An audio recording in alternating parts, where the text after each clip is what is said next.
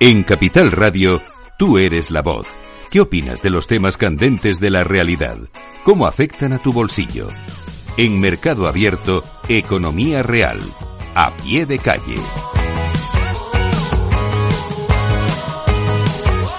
El gigante tecnológico Meta está en apuros en Estados Unidos. 41 de los 50 estados han impuesto una denuncia a la matriz de Facebook o Instagram por, dice el documento presentado, atrapar a los niños en sus plataformas con tecnologías poderosas y sin precedentes. Meta podría enfrentarse a sanciones civiles de hasta 50.000 dólares por cada infracción de diversas leyes estatales. El fiscal general de New Jersey, Matthew Planking, me uno a docenas de fiscales generales de todo Estados Unidos en una empresa masiva para, de una vez por todas, responsabilizar a Meta, la empresa matriz de Facebook e Instagram, y a su consejero delegado Mark Zuckerberg por las prácticas engañosas y los años de daño que han causado a nuestros jóvenes. No puedo insistir lo suficiente en el increíble esfuerzo que se está desplegando para responsabilizar a Meta. En un comunicado, la empresa de Mark Zuckerberg alega que los fiscales generales han decidido ir a los tribunales en lugar de trabajar codo con codo para proteger a los menores. No se trata de una cuestión menor. Desde agosto, China busca limitar a 40 minutos de uso diario para los menores de 8 años, aumentando hasta las, hasta las 2 horas para los jóvenes de 16 a 18 años. El objetivo es prevenir la adicción a Internet y adaptar el contenido a los márgenes de edad. En 2019 el gigante asiático ya limitó el tiempo de uso de los videojuegos a 90 minutos diarios en las noches entre semana y a 3 horas durante el fin de semana. El año pasado prohibió que los jóvenes menores de 16 años hicieran transmisiones en vivo y que hicieran pagos a los creadores de contenido en línea. Como cada viernes en Mercado Abierto salimos a la calle para conocer su opinión sobre este tema tan polémico. ¿Se debería limitar por, el tiempo, por ley el tiempo que pasan los menores en las redes sociales? Pues podría ser una, una buena opción para regular y para que estuviera un poco más controlado. Yo considero que sí porque viendo por ejemplo a mi hermano pequeño y yo cuando tenía su edad considero que están mucho más evolucionados y tienen otra mentalidad que en la que nosotros teníamos en esa edad sobre todo en las niñas, lo puedo ver mucho en tema TikTok, que tienen eh, como una forma de pensar mucho más eh, evolucionada a la que deberían de tener. Creo que la regulación tiene que ver, venir por parte de la educación. Es importante la educación que dé el Estado y la educación que se reciba en casa, más que una intervención directa, porque al final una intervención está escuartando libertades. A ver, yo creo que sí, porque ahora mismo hay un poco de descontrol en los menores, hay un montón de, de cosas que se deberían cambiar y algún control sí que debería de haber. Sí, claramente, hacen muchísimo daño. Yo creo que sí, que los menores deben estar protegidos y amparados por la ley, sí.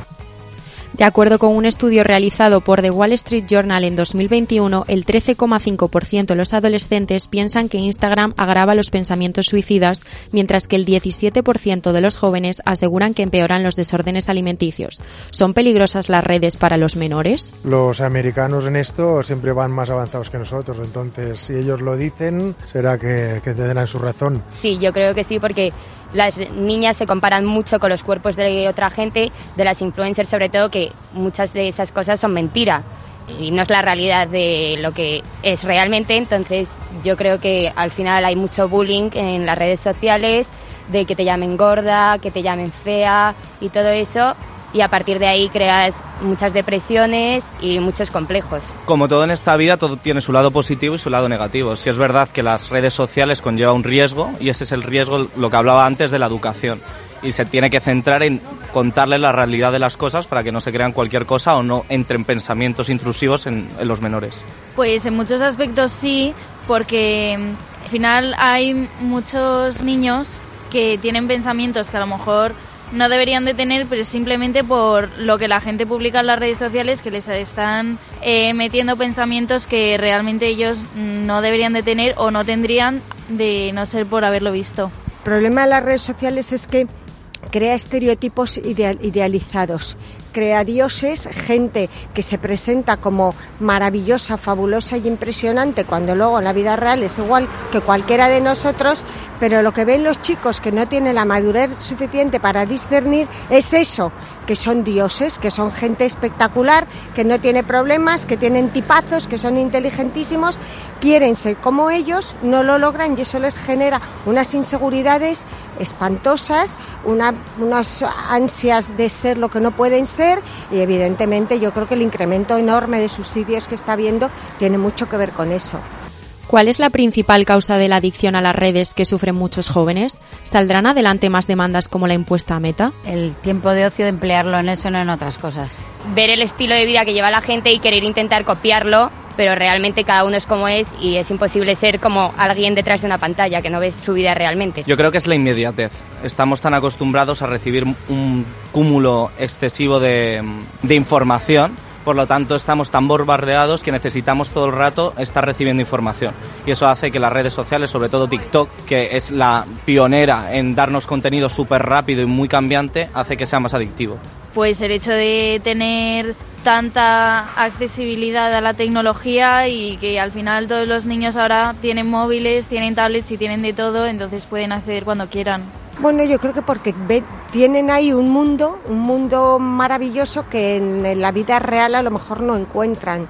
Eh, antes no teníamos ese problema. Yo me creé, tuve la suerte de criarme sin redes sociales y mi realidad eran mis compañeros de colegio, no el Instagramer o el, o el cantante famoso, ¿no? Probablemente, sí.